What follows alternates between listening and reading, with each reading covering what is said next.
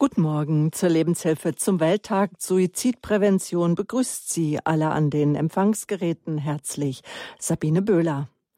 Die Zahlen sprechen für sich. Jährlich sterben in Deutschland circa 10.000 Menschen durch Suizid. Im Vergleich sterben jedes Jahr mehr Menschen durch Suizid als durch Verkehrsunfälle, Gewalttaten und illegale Drogen. Weit mehr als 100.000 Angehörige erleiden jeden Jahr den Verlust eines nahestehenden Menschen durch Suizid. Und die quälende Frage des Warum, sie steht im Raum, die Suche nach tragfähigen Antworten. Suizidalität ist Ausdruck von Not. Und mit der Logotherapeutin und Traumatherapeutin Sonja Theresia Hoffmann sprechen wir jetzt über die Hintergründe der Suizidgefährdung, den Gründen, was Menschen dazu bewegt, Hand an sich zu legen, Suizid zu begehen? Welche Warnsignale gibt es? Was sind mögliche Risikofaktoren? Und was können wir als Angehörige, als Beteiligte, als Freunde, Bekannte, vielleicht auch als seelsorgerliche ähm, Begleiter tun, um Suizid zu verhindern? Frau Hoffmann ist ausgebildet in Krisenintervention und psychosozialer Notfallversorgung und sie weiß, auch bei scheinbar ausweglosen Situationen gibt es immer, immer einen Notausgang. Ich begrüße ganz herzlich meinen Studiogast, Sonja Theresia Hoffmann. Schön, dass Sie da sind. Ja, herzlichen Dank wieder für die Einladung. Frau Hoffmann, Sie sind Jahrgang 1966, arbeiten seit 91 im Rahmen der pferdegestützten Therapie. War Ihr äh, Schwerpunkt doch anfänglich die körperliche und geistige Behinderung von Menschen? So kommen doch heute viele Personen zu Ihnen, die verhaltensgestört, psychisch belastet, ja traumatisiert sind. Also Sie sind ausgebildet in Logotherapie nach Viktor Frankl, Traumatherapie, Krisenintervention und psychosoziale Notfallseelsorge, das haben Sie dann noch hintendran angeschlossen. Wie kam es dazu, dass Sie äh, noch Traumatherapeutin geworden sind, beziehungsweise dann auch noch ähm, die psychosoziale Notfallversorgung und Krisenintervention dazu kam? Wie kam es dazu? Im Grunde genommen muss ich sagen, begleiten mich diese ganzen Themen schon von klein auf, schon als Kind, weil ich als Kind schon sehr, sehr früh auch mit dem Tod konfrontiert worden bin, mit Schicksalsschlägen, mit Unfällen, mit äh, Geschehnissen in der, in der Familie, in der Nachbarschaft, in der Schule. Ich meine, dass ich zwölf Jahre alt war, als ich zum ersten Mal einen Rettungsdienst geholt habe für eine Schulkollegin, die mich angerufen hatte, weil sie Tabletten genommen hatte damals und konnte gerettet werden. Und ja, es fügte sich so im Lauf der vielen Jahre. Ich selber hatte ja auch einige schwere Unfälle, bin kurz vor der Querschnittslähmung gestanden. Irgendwann war die Frage nach dem Sinn meines eigenen Lebens. Hat mein Leben überhaupt einen Sinn? Ähm, hat es überhaupt einen Wert, dass es mich gibt? Also wirklich so die Grenzfragen des Lebens, die sich ja sehr viele Menschen stellen oder ich würde fast sagen, jeder Mensch kommt irgendwann an diesen Punkt, ähm, wo er auch in Grenzsituationen seines Lebens hineinkommt, wo er das Gefühl hat, er verliert die Kontrolle über sein Leben. Ähm, er ist plötzlich vielleicht nur noch Opfer und, und über ihn wird bestimmt oder über sie. Wenn wir also jetzt von, von ihm sprechen, waren wir die Frauen natürlich ganz genauso. Und das hat mich dann zu bewogen, ähm, mich auf den Weg zu machen, das zu verstehen, erstmal für mich selber zu verstehen, aber dann auch, und das fügte sich so, dass immer mehr Menschen auf mich zugekommen sind, denen ich aufgrund dessen, was ich da lernen durfte, verstehen durfte, anderen helfen durfte. Und dann aufgrund von einem schweren Unfall, wir haben ja in einer Sendung schon mal gesagt, hatte ich selber eben ja fast die Querschnittslähmung, habe ich ähm, damals im Krankenhaus diesen kleinen Artikel über den Bereich Pferde im Einsatz für behinderte Menschen kennengelernt und durch die Kontakte, ich habe mich ja dann auf den Weg gemacht, da in diesem Bereich mich ausbilden zu lassen, zu arbeiten, bin ich in Kontakt mit vielen Menschen gekommen, die eben schwerste Unfälle hatte, plötzlich ein Bein verloren hatten oder oder oder und sehr viel dadurch auch gelernt. Und so fügte sich und immer wieder kam auch dieses, hat mein Leben noch einen Sinn von Menschen, die mich da gefragt haben, so wie es ist, jetzt nach diesem schweren Unfall und auch so angedeutet oder klar ausgesprochen, sich selbst zu töten. Mhm. Nun gibt es verschiedene Begrifflichkeiten. Es wird von Suizid gesprochen, Selbsttötung, Selbstmord, Freitod, sich das Leben nehmen. Wie würden, welche Terminologie wählen wir heute in der Sendung? Danke, dass Sie das ansprechen, Frau Böhler, denn ähm, das ist eine ganz große Schwierigkeit. Man hat früher ganz selbstverständlich von Selbstmord gesprochen. Es ist de facto aber kein Selbstmord, denn Mord ist etwas heimtückisch Hinterhältiges und niemand kann sich selbst heimtückisch hinterhältig töten. Es ist für Menschen, die äh, in ihrem Umfeld ähm, eben einen Menschen dadurch verloren haben, weil er sich selbst getötet hat, in der Verarbeitung ganz schwierig dieser Begriff. Darum bitte diesen Begriff nicht mehr verwenden. Also auch in der Fachwelt wird er heute wirklich abgelehnt. Manchmal taucht er noch auf, aber bitte nicht verwenden, denn er ist nicht korrekt, nicht richtig und löst weiter Leid aus. Genauso gibt es einen Begriff, vor dem ich auch dringendst warne, vor dem heute auch Abstand genommen wird. Das ist der Begriff Freitod.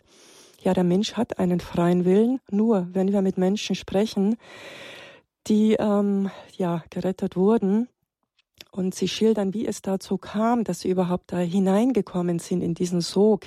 Es ist de facto auch ein Sog, muss man sagen.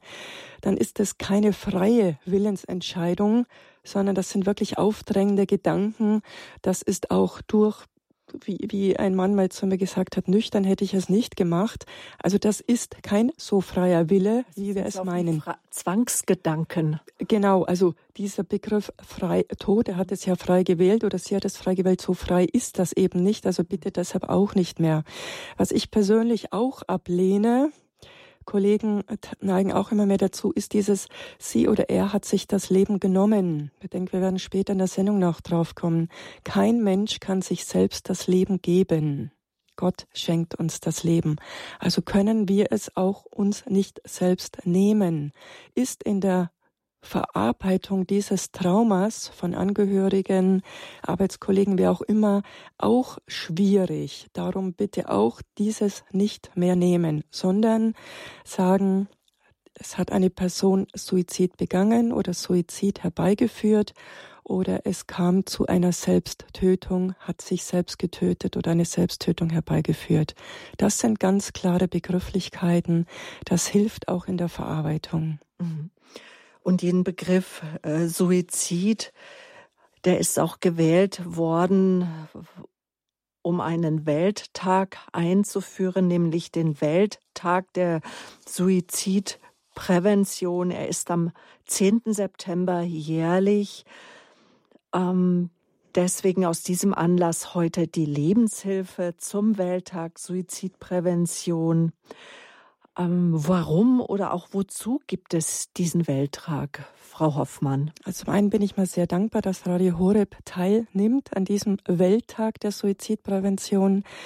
Die Weltgesundheitsorganisation WHO und auch die IASP, also diese Internationale Association für Suizidprävention, haben in 2003 erstmalig ausgerufen. Seitdem findet er jährlich statt und wird vorwiegend von Organisationen aus dem Gesundheitsbereich oder eben aus der Suizidprävention veranstaltet, aber auch von Organisationen, die eben damit konfrontiert sind, wie zum Beispiel von der Polizei, von Rettungsdiensten, technischen Hilfswerk, wie auch immer, wie auch immer.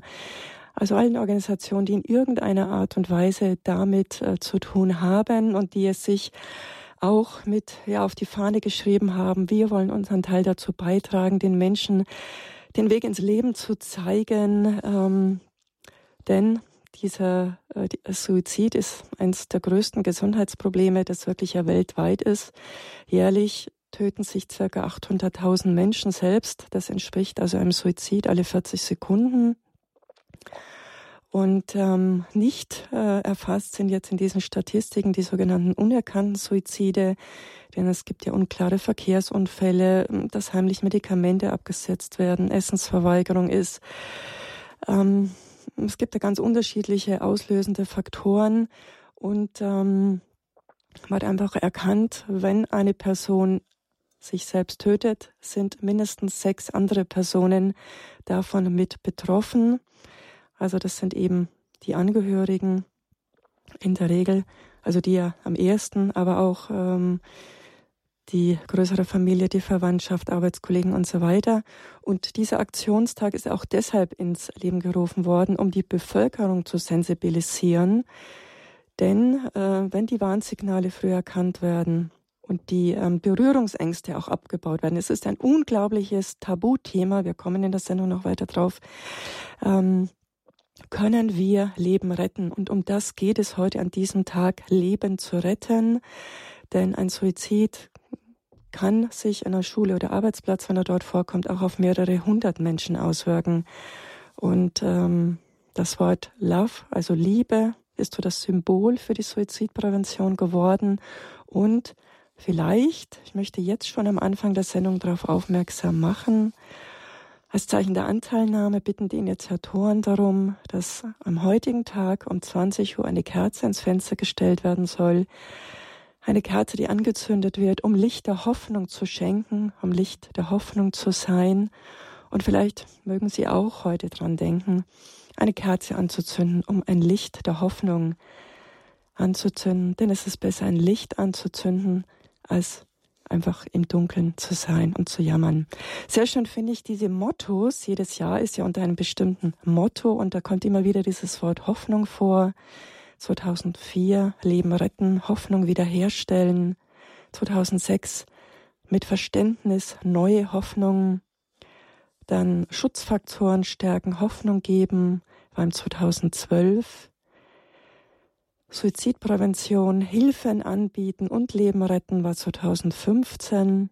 Ganz wunderbar 2016 Connect Communication, also offen kommunizieren, aktiv werden. Dieses Jahr 2019 haben wir Hand in Hand für Suizidprävention. Die Lebenshilfe zum Welttag Suizidprävention. Suizid, das kommt aus dem lateinischen sui, seiner und dann Zedere, töten, morden. Es ist ein Begriff geworden, ein Synonym für Selbstmord, Selbsttötung, Freitod. Wir haben eben schon gehört, dass eine Be die Begrifflichkeit einfach auch wichtig ist. Und wir sprechen heute über den Suizid, über Möglichkeiten auch der Suizidprävention. Ähm, Jetzt ist es ein heikles Thema, dem man, ähm, und Sie sagen ja, Suizidprävention ist möglich, aber doch scheint, wenn man mit Menschen zusammen ist, die unter Suizidgedanken leiden, es scheint manchmal so ausweglos zu sein. Was sagt, lässt Sie sagen, dass trotzdem eine Prävention, eine Vorsorge und ein Abwenden möglich ist, Frau Hoffmann? Zum einen geht es darum, das machen wir jetzt auch in dieser Sendung, dass wir darüber informieren, was ist Suizid, wie kommt es zu einem Suizid, welche Menschen sind davon betroffen. Wir haben ca. 10.000 Menschen in Deutschland jedes Jahr, wobei ähm, zehnmal mehr es versuchen, Gott sei Dank. Interessant ist, dass diese Menschen, die gerettet werden konnten, fast alle sagen, ich bin froh, dass ich am Leben bin denn es ist nicht so, dass ich grundsätzlich nicht mehr leben wollte, also des Lebens als lebensmüde war, sondern so, wie ich jetzt lebe, so kann ich nicht mehr. Also in der Situation, in der ich mich befinde, so kann ich nicht mehr. Und sie haben die Chance dann, und interessanterweise dann die Kraft, das zu verändern, grundlegendes eben, das sie wieder ins Leben führt.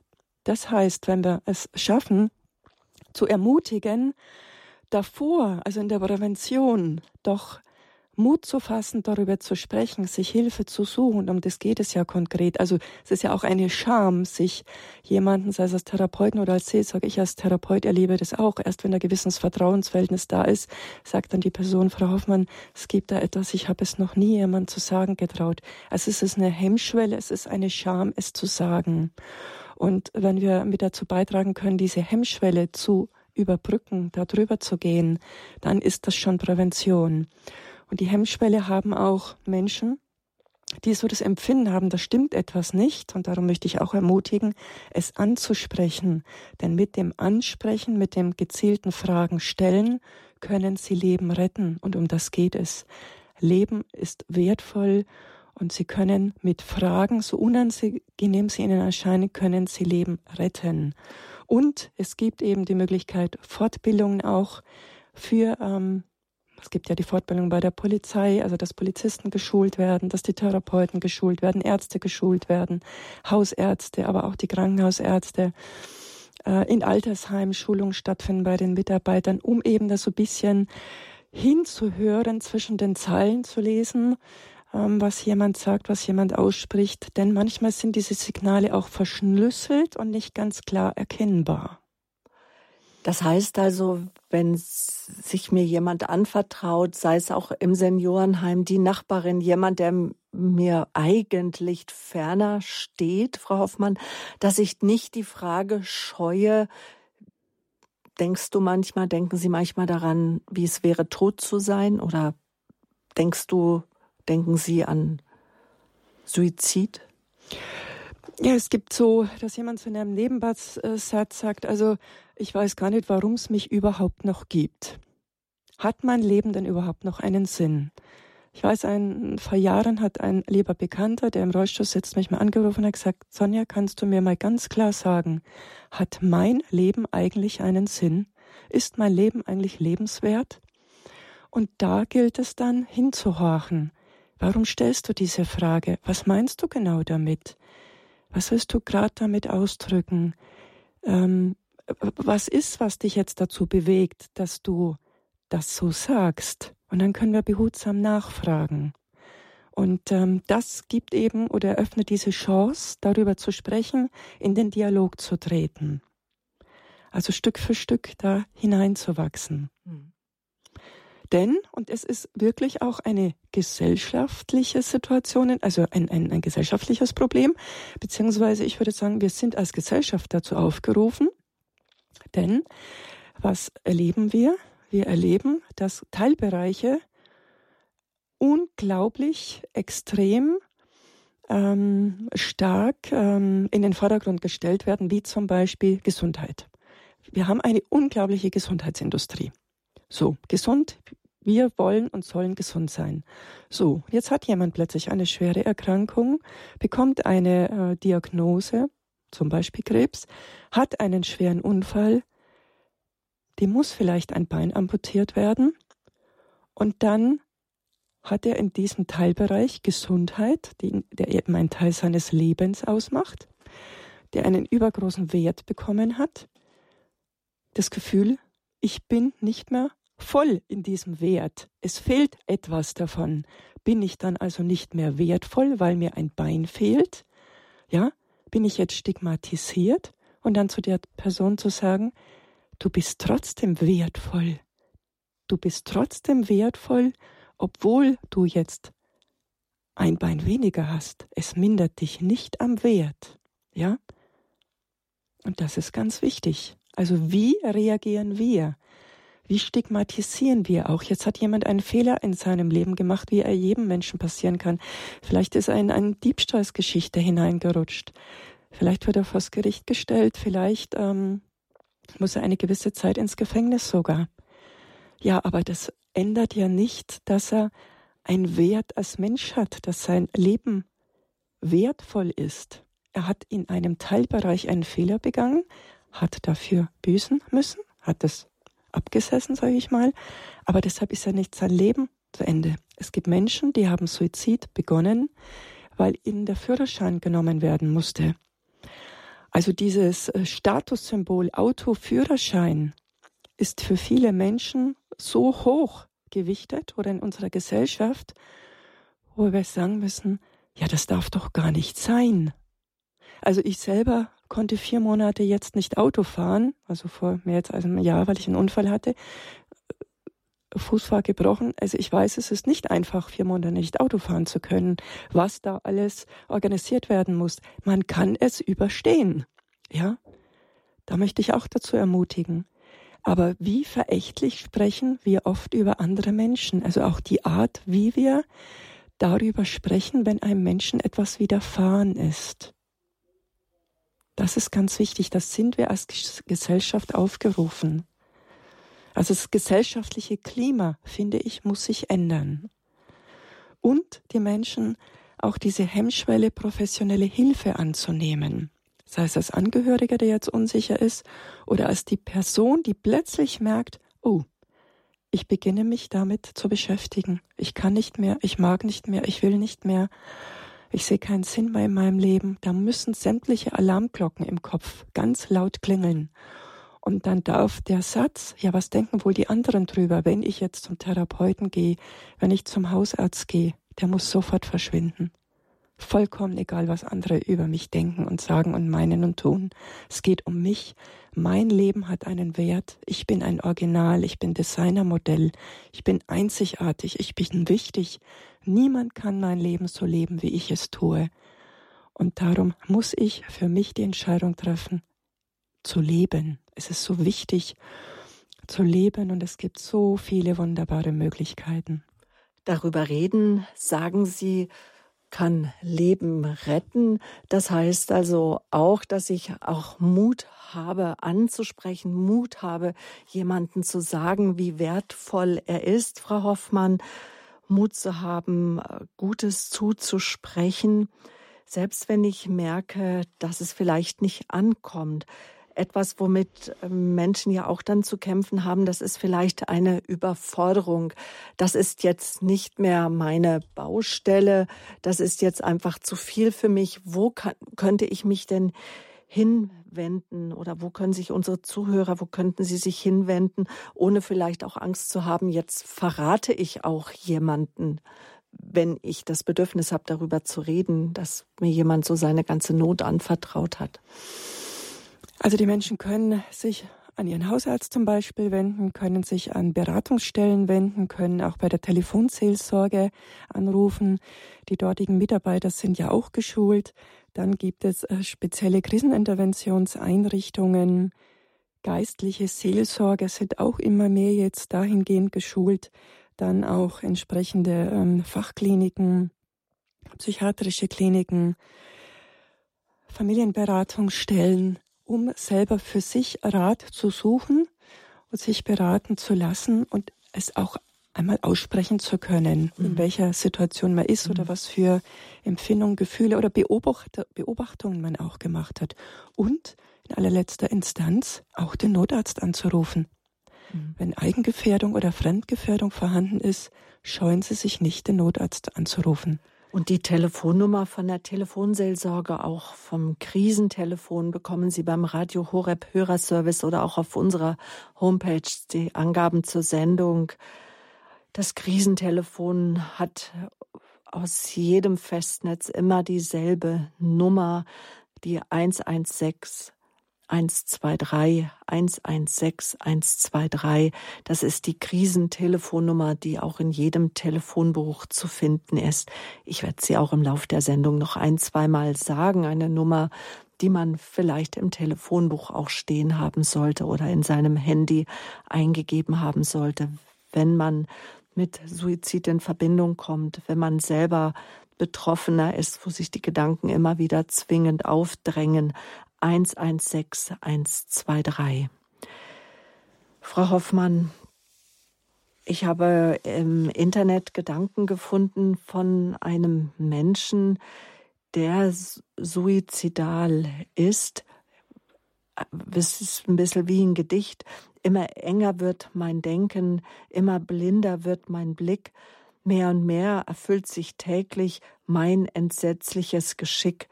Kraftlos schlepp ich mich durchs Leben, jeder Lebenslust beraubt.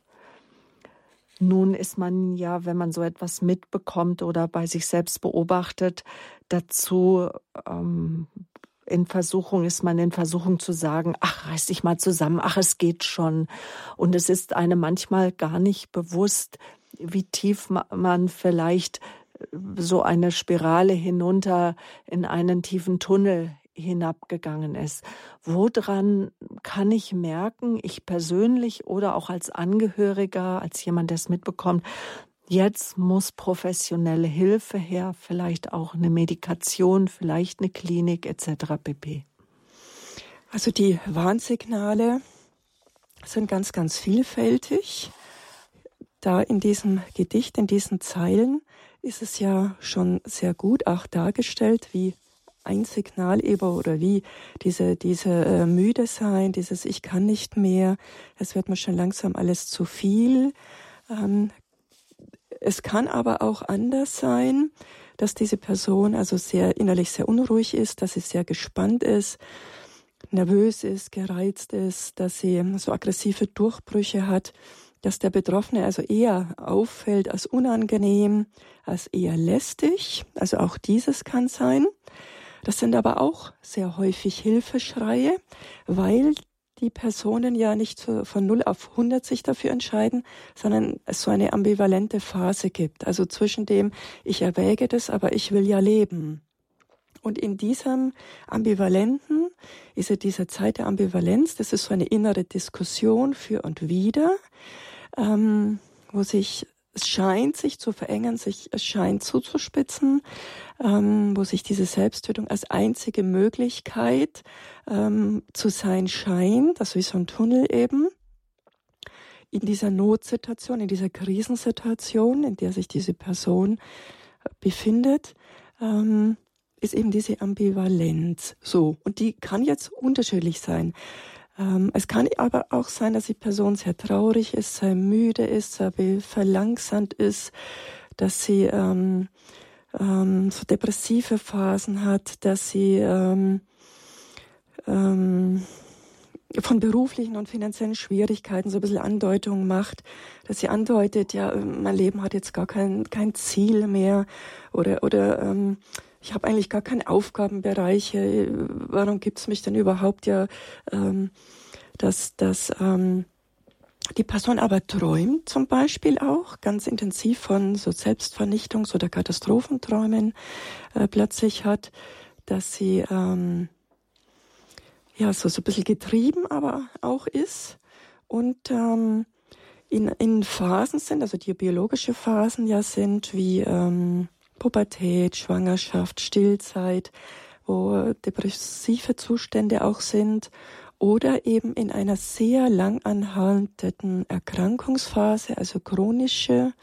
chronifizierte Erkrankungen, wo die Person dadurch das Gefühl hat, ja, hm, werde ich diese Schmerzen je wieder los? Ähm, wie wird der Verlauf denn weiter sein? Wie werde ich vielleicht körperlich verfallen? Ähm, werde ich hier wieder eine Arbeitsstelle auch finden bei langanhaltender Arbeitslosigkeit. Also die Faktoren sind ganz unterschiedlich. Im Nachhinein kann man äh, Warnsignale dann besser deuten oder auch Verschlüsseltes besser deuten. Manches bleibt aber auch unerklärlich. Also in der Krisenintervention, ähm, wir können die Botschaften, oft ist in den Suizidversuchen oder im Suizid eine Botschaft mit drin enthalten. Das hilft bei der Verarbeitung den Angehörigen. Manches müssen wir aber auch wirklich sagen, bleibt unerklärbar. Tatsächlich ist es aber so, dass Menschen versteckt, verschlüsselt darauf hinweisen und dass genau die Chance ist, wo wir sagen, da gilt es jetzt hinzuhören. Nicht wegschauen, Kontakt herstellen, Hilfe anbieten, sagen, ich mache mir Sorgen über dich. Wie kann ich dir helfen? Geht's dir sehr schlecht? Hast du vielleicht schon Gedanken gefasst, ähm, dass du vielleicht nicht mehr da sein möchtest? Denkst du vielleicht darüber nach, dir was anzutun? Ähm, also nicht, sich ja nicht davor zu scheuen, das offen anzusprechen. Und was ganz falsch ist. Also das möchte ich wirklich betonen. Manche Menschen glauben nämlich, oder viele Menschen glauben, wenn ich die Person auf eventuelles Suizid anspreche, dann bringe ich die Person erst drauf. Nein, nein, nein, nein, nein. Damit bringen Sie die Person nicht erst drauf.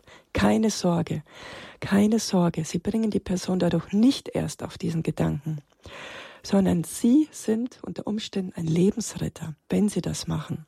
Weil man dem dann den Schrecken nimmt. Ne? Genau, richtig. Mhm. Und der die Person auch ermutigt. Also unterstützen Sie vor allem auch, wobei es nicht immer einfach ist, unterstützen Sie professionelle Hilfe zu suchen. Gehen Sie mit der Person. Ähm, sagen Sie, lass uns doch mit jemand sprechen, der dir helfen kann. Sagen Sie dieser Person auch, du bist nicht alleine, denn es gibt Menschen, die dir in deiner Situation helfen können.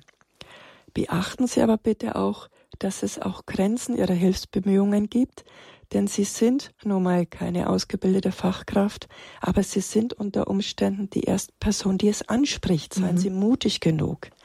Und da können Sie ganz, ganz viel helfen. Genau. Wichtig ist immer, nehmen Sie die Person ernst, die sich Ihnen anvertraut nehmen Sie diese Person ernst.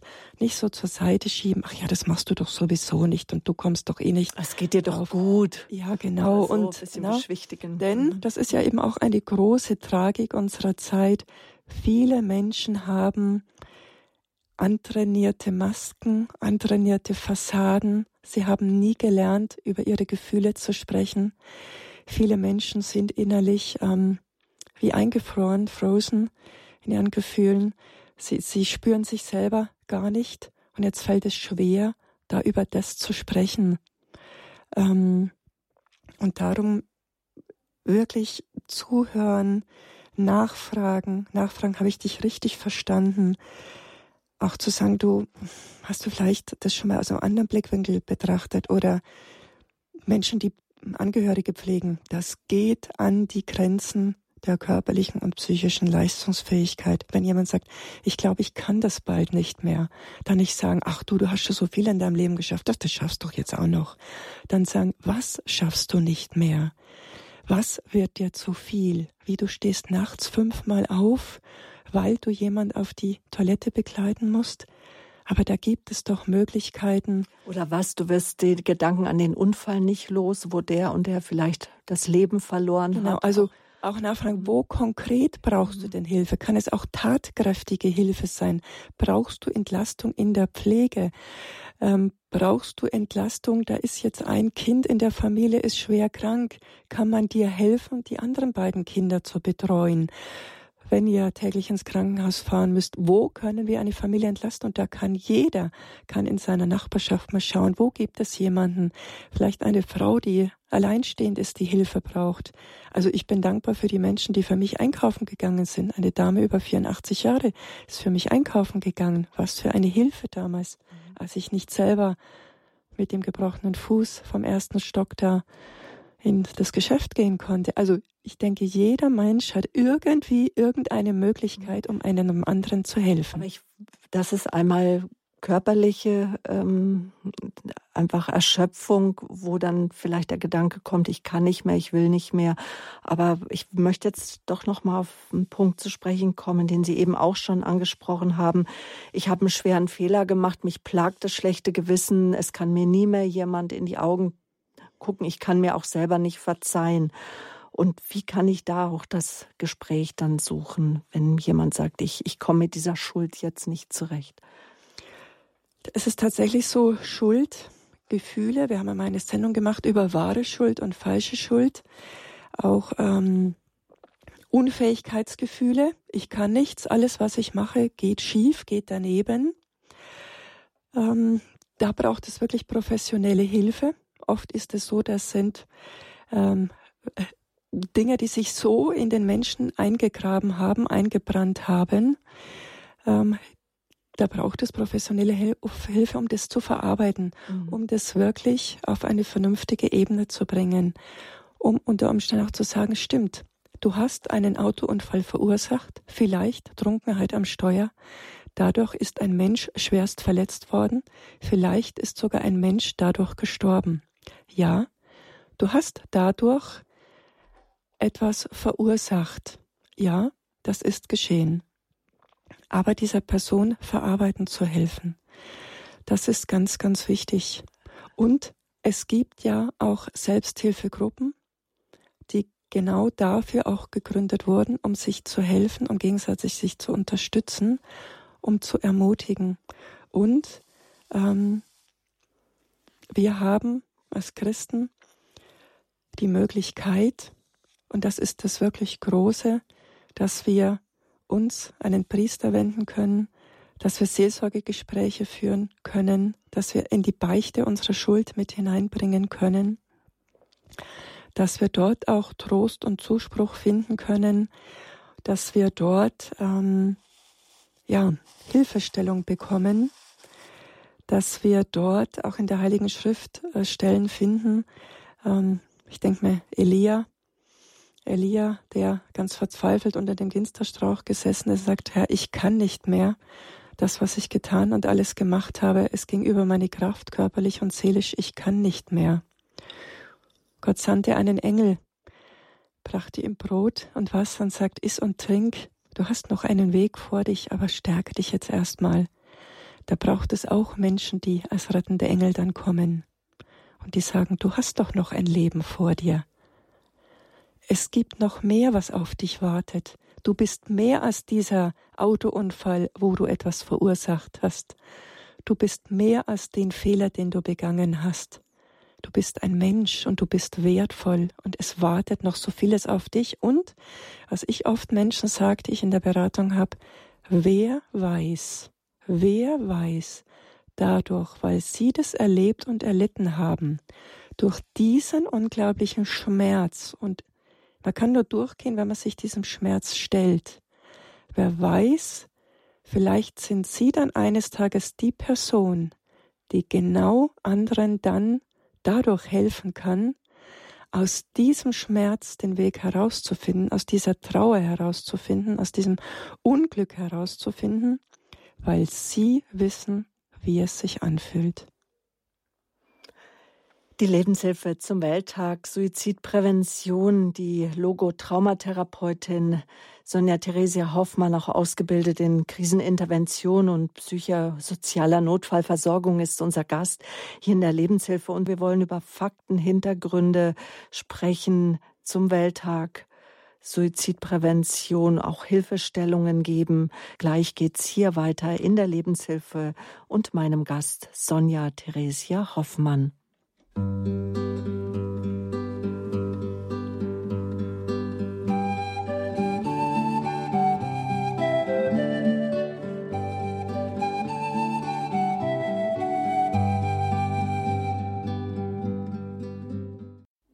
Schön, dass Sie eingeschaltet haben hier in der Lebenshilfe bei Radio Horeb. Heute am Welttag Suizidprävention, ja, um die Öffentlichkeit aufmerksam zu machen auf diese verdrängte Problematik der Suizidalität, gibt es diesen alljährlichen Welttag ausgerufen unter anderem auch von der WHO, der Weltgesundheitsorganisation. Wir möchten Hilfestellungen geben, zusammen mit Sonja Theresia Hoffmann, Traumatherapeutin, ausgebildet in Krisenintervention und psychosozialer Notfallversorgung. Ich darf ganz herzlich nun eine Hörerin aus dem Norden Deutschlands begrüßen. Guten Morgen. Grüße Gott. Ja, guten Morgen, grüß Gott. Ähm, ich wollte von mir berichten. Ich war zwar nicht mit Suizid, aber mit Panikattacke. Mhm. Und die kam ganz plötzlich. Und ich war dann tatsächlich sehr abhängig von helfenden Menschen.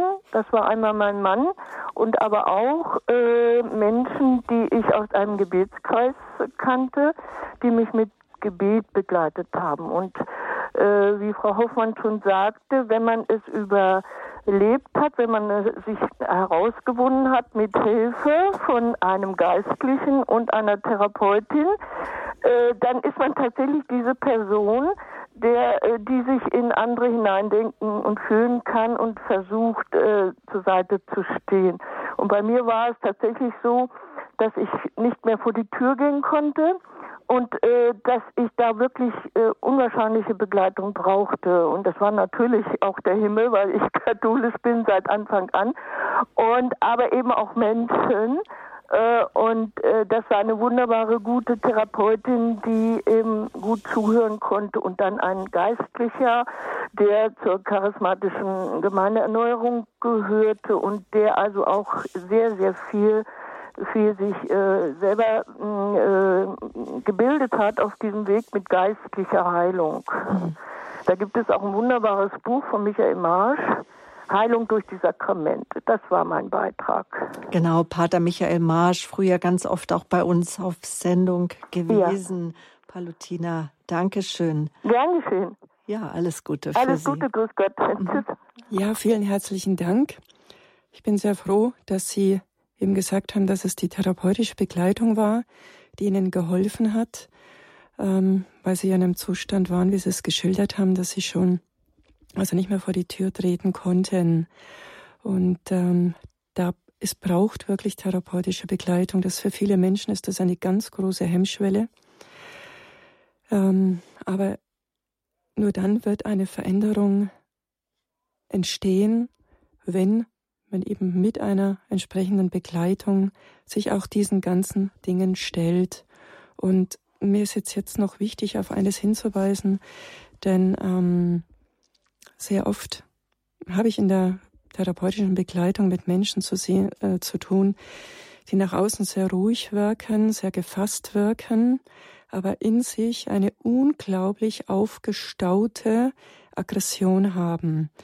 Das ist ein Gefühl von wirklich so einer ohnmächtigen Wut, sei es jetzt, dass da eben furcht, furchtbare Kindheitsgeschehnisse waren, dass sie selbst eben das Gefühl gehabt haben, sie haben in vielfältigen Dingen versagt oder sind unglaublichst enttäuscht worden.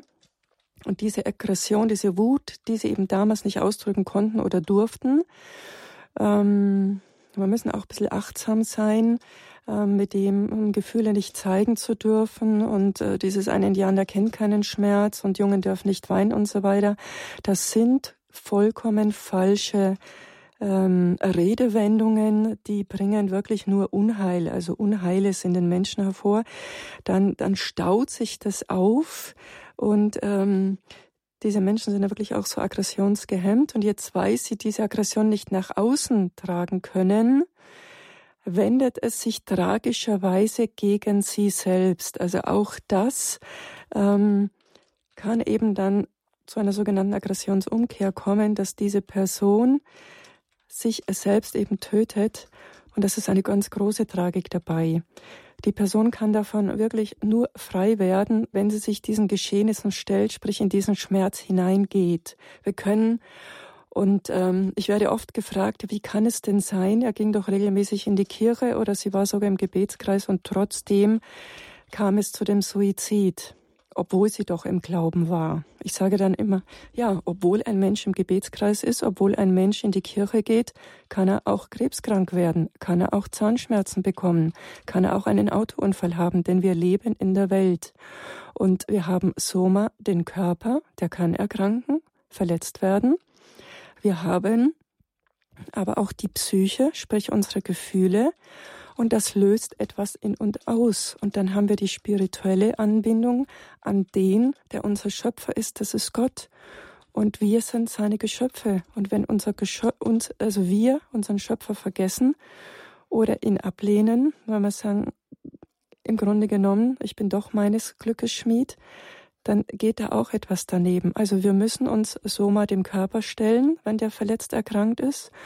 Und da brauchen wir Hilfe. Und wenn unsere Psyche eben krank ist, verletzt ist, wenn unsere Seele in Gips liegt, wie ich bei unserer letzten Sendung mal so schön gesagt habe, dann brauchen wir da auch Hilfe und Hilfestellung. Sonst laufen wir auch in Gefahr, dass etwas überbetet wird. Ne? Und das ist so ein bisschen eine Gefahr. Wenn wir das alles miteinander kombinieren, ich bin vor einiger Zeit mal ganz wütend geworden auf einem äh, ja, Exerzitienvortrag, als eine Teilnehmerin danach im Essen zu mir gesagt hat, ja, wenn die Leute mehr zur Beichte gehen würden, hätten wir gar nicht so viel psychisch Kranke. Das ist vollkommen falsch. Das haben wir nicht. Das ist wirklich vollkommen falsch. Wir müssen da achtsam sein. Dankeschön bis hierhin. Ein Thema, das bewegt, Suizid, unser Thema zum Welttag Suizidprävention hier in der Lebenshilfe. Eine Hörerin aus München darf ich nun herzlich begrüßen. Guten Morgen. Guten Morgen, Schwester Franziska aus München. Spre äh, grüß Sie, Schwester Franziska, sprechen Sie. Mhm. Ja. Ich möchte bloß äh, das beitragen, dass, äh, dass eine Schilddrüsenoperation sehr helfen kann. Ich bin früher auch sehr schwermütig gewesen. Es war schon vor 1989 sehr schwermütig oft. Und es ist oft so schwer gewesen, das Leben. Mhm. Und dann bin ich aber in der Schilddrüsen operiert worden, aber nicht wegen deswegen, sondern sie haben, die haben da irgendwann was untersucht und dann haben sie gemerkt, das gehört operiert. Und nach der Schilddrüsenoperation, das war schon das zweite Mal, das erste Mal 1960, mhm. Und ist, ist das alles weg gewesen. Wunderbar. Das, das ist ein wunderbarer Hinweis, nämlich, ja. dass auch eine hormonelle Entgleisung dazu führen kann, dass sich unser Stoffwechsel im Gehirn verändert und wir einfach dunkle Gedanken haben. Sie haben jetzt genau das ergänzt, was ich jetzt vorhin gerade gesagt habe. Denn die Ursachen für diese dunklen Gedanken, für diese Verzweiflungszustände sind eben sehr, sehr vielfältig und können rein organischer Natur sein. Ich empfehle dann auch immer oder frage nach, ähm, nehmen Sie Medikamente, sind Sie beim Arzt, haben Sie sich schon untersuchen lassen? Ähm, ich bin dankbar, wenn Menschen dann wirklich auch zu ihrem Arzt gehen, sich untersuchen lassen, Blutbild machen lassen, wie auch immer, und es tatsächlich in Gänsefüßchen neben den seelischen Befindlichkeiten es aber auch eine organische Ursache hat. Sehr wichtig, sehr richtig. Gut, dass Sie das auch so eingebracht haben. Danke, Schwester Franziska. Grüße nach München. Und jetzt eine weitere Hörerin aus München, die ich jetzt ganz sehr begrüße. Guten Morgen. Ja, guten Morgen, grüß Gott. Ich rufe an, nicht nur wegen meiner Problematik, sondern äh, Problematik einiger Mitleidenden, äh, wie ich es bin. Äh, ich bin jetzt sehr nervös, ja. Wir sind alle sehr elektrohypersensibel. Das heißt, wir vertragen die Funkstrahlung mhm. nicht. Ich habe zehn Jahre lang bei Kerzenlicht bin ich im, ähm, in meiner Wohnung gewesen und habe jetzt ein Zimmer abgeschirmt, dass ich mich aufhalten kann. Ich kenne einige Mitleidende, die also auch schon Suizidgedanken haben, weil ja die Strahlung immer, immer schlimmer wird, weltumfassend mhm. ist und weil es vor allem auch keinen Raum mehr mhm. gibt in der Natur, wo wir uns erholen. Ohne Funkstrahlung sind. Ne? Wir hören, dass Sie Ihr Radio noch anhaben, aber ich glaube, wir haben die Thematik verstanden, nämlich äußere Einflüsse auch, dass es viele Menschen gibt, die hochsensitiv sind. Auch darüber haben wir in der Lebenshilfe schon gesprochen. Und dann erscheint einem auch das Leben nicht mehr lebenswert. Ja, wir leben in der Welt, ich hatte es vorhin schon gesagt, wir sind vielfältigen ähm, Einflüssen ausgesetzt. Wir sind vielem ausgesetzt, was auch durch die Medien, durch äh, Werbung, durch ähm, Zeitungen, durch das, was wir an den Plakatwänden und so weiter sehen. Auch das, ich bin ja heute auch ähm, mit, mit Zug und U-Bahn hierher gekommen. Ähm, mit den ganzen Laptops, mit den Smartphones und so weiter. Ja, wir sind dem ausgesetzt. Da gibt es Möglichkeiten, sich da zu informieren, schlau zu machen. Auch hier gibt es Informationsmöglichkeiten. Wie kann ich mich schützen? Wie ähm, gefährlich ist das für mich? Wie empfindsam bin ich da? Da ist auch die Frage, ähm, das mit dem Hausarzt eben zu besprechen. Dann auch, ähm, wir sind bei dem wir haben auch bei dem Bereich, den wir schon mal hatten, körperliche Hygiene, geistige Hygiene. Was tritt an mich heran? Ähm, mit was beschäftige ich mich? Wenn ich mehr, äh, mich mit ganz viel Literatur beschäftige, die mich äh, eben so ins negative Gedankenkreisen hineinbringt, wenn ich Musik höre. Wir haben es heute leider wirklich ja, in dieser Musik, auch die Jugendlichen hören Musik, wo wirklich ähm, der Tod glorifiziert wird, wo wirklich Unglaublichstes ja äh, in den Texten vorzufinden ist. Äh, dann hat das seine Auswirkungen. Also es hat Auswirkungen, was ich mit meinen Augen wahrnehme. Es, es tritt in mich ein. Es hat Auswirkungen, was ich höre. Und es hat auch Auswirkungen, was ich selber spreche und welche Gedanken ich auch zulasse. Ähm, wenn ich dieses negative Gedankenkreisen zulasse, dann ich habe auch die Möglichkeit zu sagen, stopp. Wenn ich im Fernsehen äh, Bilder sehe, die mir nicht gut tun, wo ich die Nacht nicht schlafen kann, ich kann auch auf den Ausknopf drücken. Also alles hat zwei Seiten und da gilt es auch Maß zu halten. Und wenn ich mich in einem Umfeld bewege, das mir nicht gut tut, das Auswirkungen hat, da kommen wir jetzt zu dem Bereich Veränderungen. Es wird sich nur etwas verändern, wenn ich bereit bin zur Veränderung, wenn ich mich auf den Weg mache. Wenn jemand ähm, in die Drogen hineingerutscht ist und ist weiterhin in seinem Drogenumfeld drin, wird er von den Drogen nicht wegkommen. Wenn jemand in den Alkohol, in diese Sucht, das ist ja auch eine Form von Suche, bis es natürlich im Körper ähm, sich gewissermaßen verselbstständigt, wenn der weiter da in diesem Umfeld verbleibt, wird er vom Alkohol nicht wegkommen können. Also es braucht die Bereitschaft zur Veränderung. Das ist kein einfacher Weg, aber dann wird sich etwas verändern zu einem guten Leben hin. Denn ansonsten ist es immer eine Flucht in etwas hinein, was zerstört. Drogen, Alkohol, jedes, was Workaholic auch zum Beispiel, es ist im Grunde eine Form von Stück für Stück weiser Zerstörung. Suizid auf Raten können wir auch sagen. Und es ist auch möglich zu lernen, mit einer Hochsensitivität zu leben. Es ist eine Gabe, es ist eine mhm. unglaublich große Gabe, die Menschen damit haben. Viele Künstler hatten sie ja. Was wäre uns alles ähm, vorenthalten geblieben, hätten wir nicht diese grandiosen Menschen? Aber es braucht, ähm, ähm, ja, dass wir lernen, damit umzugehen. Dass wir lernen, damit umzugehen mit dieser Gabe. Dann bedanken wir uns ganz sehr für Ihren Anruf und wünschen Ihnen viel Kraft und Segen, einfach auch im Umgang mit all dem, was Ihnen auch aussichtslos erscheint, weil wir haben es gehört, dass Sie auch gesagt haben, ich kann ja noch nicht mal hinaus in die Natur, weil dort auch überall zum Beispiel Strahlen sind, gerade von Handymasten, dem sogenannten, man spricht ja wohl auch gerne von Elektrosmog. Gut, Dankeschön. Von München gehen wir jetzt mit unserer Aufmerksamkeit nach Bad Berka. Dort ist Frau Uhlworm am Telefon. Guten Morgen. Ja, grüß Gott. Ich möchte gerne von einer persönlichen Erfahrung erzählen, ja. weil ich auch also selbstmordgefährdet war und da hat also Gott hat Gott sei Dank verhindert, aber er hat mich erkennen, dann erkennen lassen, was das für meine Mutti für ein Schmerz gewesen wäre. Und das ist ja wäre auch gut sozusagen, weil man ja in der Situation denkt, ist man ja so in sich gefangen, man kann ja dann nicht mehr an andere denken.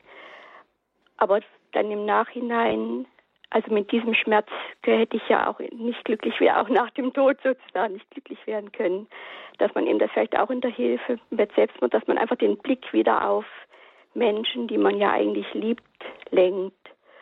Und dann wollte ich auch noch haben die haben Sie schon angesprochen, dass in also in katholischen Kreisen, gerade die so normal sozialisiert, ich bin erst spät aus einer gottlosen Kindheit zum Glauben gekommen, aber die so normal äh, katholisch sind, dass da psychische Erkrankungen noch gar kein gar keine Anerkennung oder irgendwie eine Sensibilität dafür ist, auch bei Priestern, weil noch der Gedanke ist, eben wenn man Gott an Gott glaubt, wird man ja psychisch, gibt es das nicht und man muss sich nur sozusagen nur ein bisschen wollen oder eben der Gott sozusagen mhm. ist doch Leben, ist doch ein Geschenk. Also da denke ich, müsste, fehlt, also nach meiner Ansicht so bei den normalen Katholiken da noch sehr, also dass man das auch wer mhm. anerkennt, so wie eben über seinen Krebs, über Operationen redet niemand. Aber wenn man sagt, ich kann früh nicht aufstehen oder weil ich keine Kraft habe oder weil mir da irgendwie, dann denkt man, er müsste nur wollen oder also wunderbar, dass Sie das ja. jetzt nochmal ansprechen, weil genau das ist auch ja. immer wieder als Redakteurin der Sendereihe mhm. Lebenshilfe mein Ansinnen. Ja. Brücken zu bauen, auch von menschlichem Herz zu menschlichem Herz und genau. jetzt zu Menschen, die suizidale Gedanken kennen, genau. die nicht sagen können, ja, hurra, Leben, hier bin ich, ich bin ja. ein geliebtes Kind Gottes. Aber hören wir lieber Frau Hoffmann noch, was sie zu sagen hat. Ich habe es vorhin ja schon gesagt. Wir Menschen, wir bestehen aus drei Bereichen. Das eine ist der Körper, Soma, also der Körper.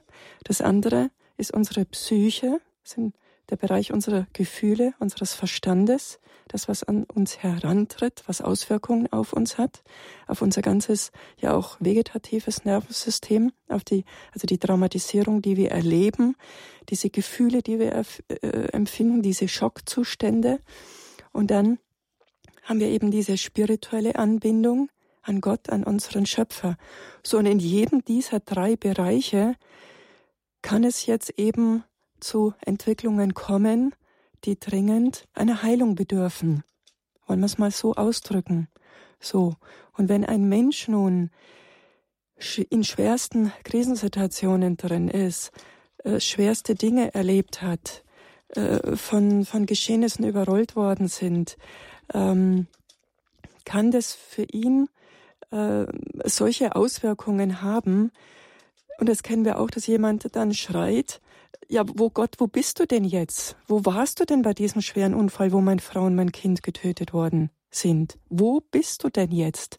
Und stürzt dann da wirklich auch ähm, in eine Glaubenskrise dann wirklich auch hinein. Und da braucht es Hilfestellung, da braucht es professionelle Helfer. Und ähm, wir können im Gebet Menschen begleiten. Wir können, wenn jemand sagt, äh, mir ist immer gesagt worden von klein auf, du bist nichts wert und du taugst nichts und du bist nichts, dann können wir sagen, doch du hast einen Wert. Du hast einen Wert, weil du von Gott ins Dasein gerufen worden bist. Und dein Dasein ist schon ein unglaublicher Wert. Und ähm, ich ermutige wirklich, suchen Sie sich professionelle Hilfe, Gehen Sie in die Kirche, setzen Sie sich hin, zünden Sie eine Kerze an, bitten Sie Menschen, für Sie das Gleiche zu tun, aber suchen Sie sich auch Hilfe. Und dann, denn Gott beruft auch Therapeuten, Gott beruft auch Seelsorger, Gott beruft auch Ärzte. Und wenn Sie in schwerste depressive Zustände hineinrutschen, egal jetzt aus welchen Umständen, dann braucht es auch medikamentöse Unterstützung.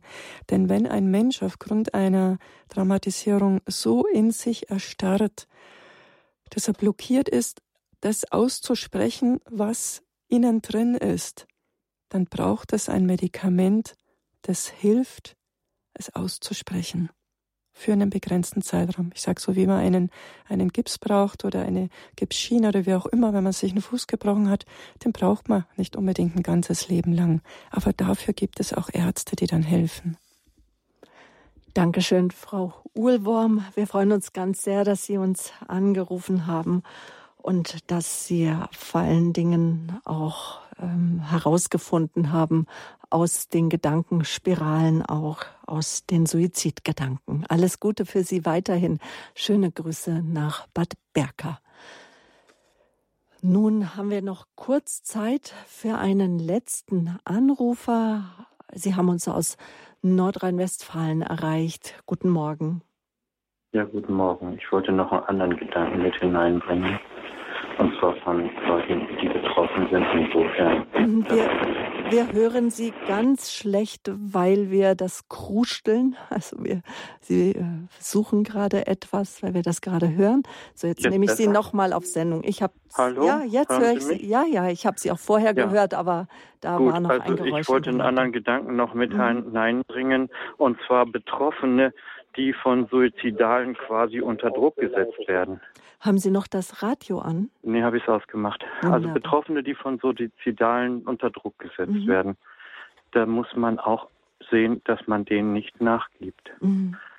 Ich wollte mal ein Beispiel bringen, wie man, also das Wesen der Katharsis ist ja eine Sache. Es gibt Leute, die sind auf bestimmte Weise aufmerksam für diese Sachen. Das gibt es auch in katholischen Kreisen durchaus, aber man ist so verschämt und versteckt ist.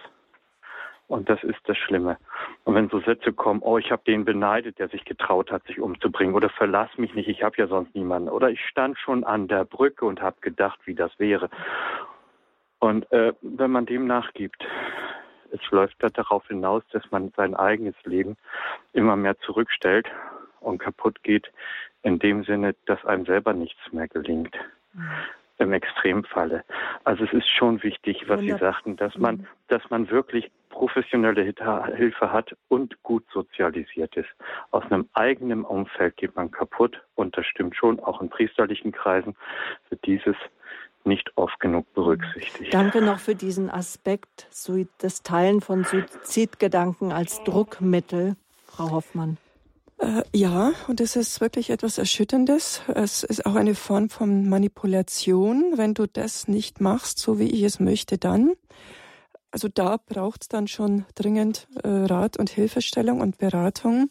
Und ähm, wenn ich vorhin das Wort Veränderung gesagt habe, ja, es kann auch sein, dass man sein Umfeld verlässt, damit man selber nicht in einen Abgrund da hineinrutscht.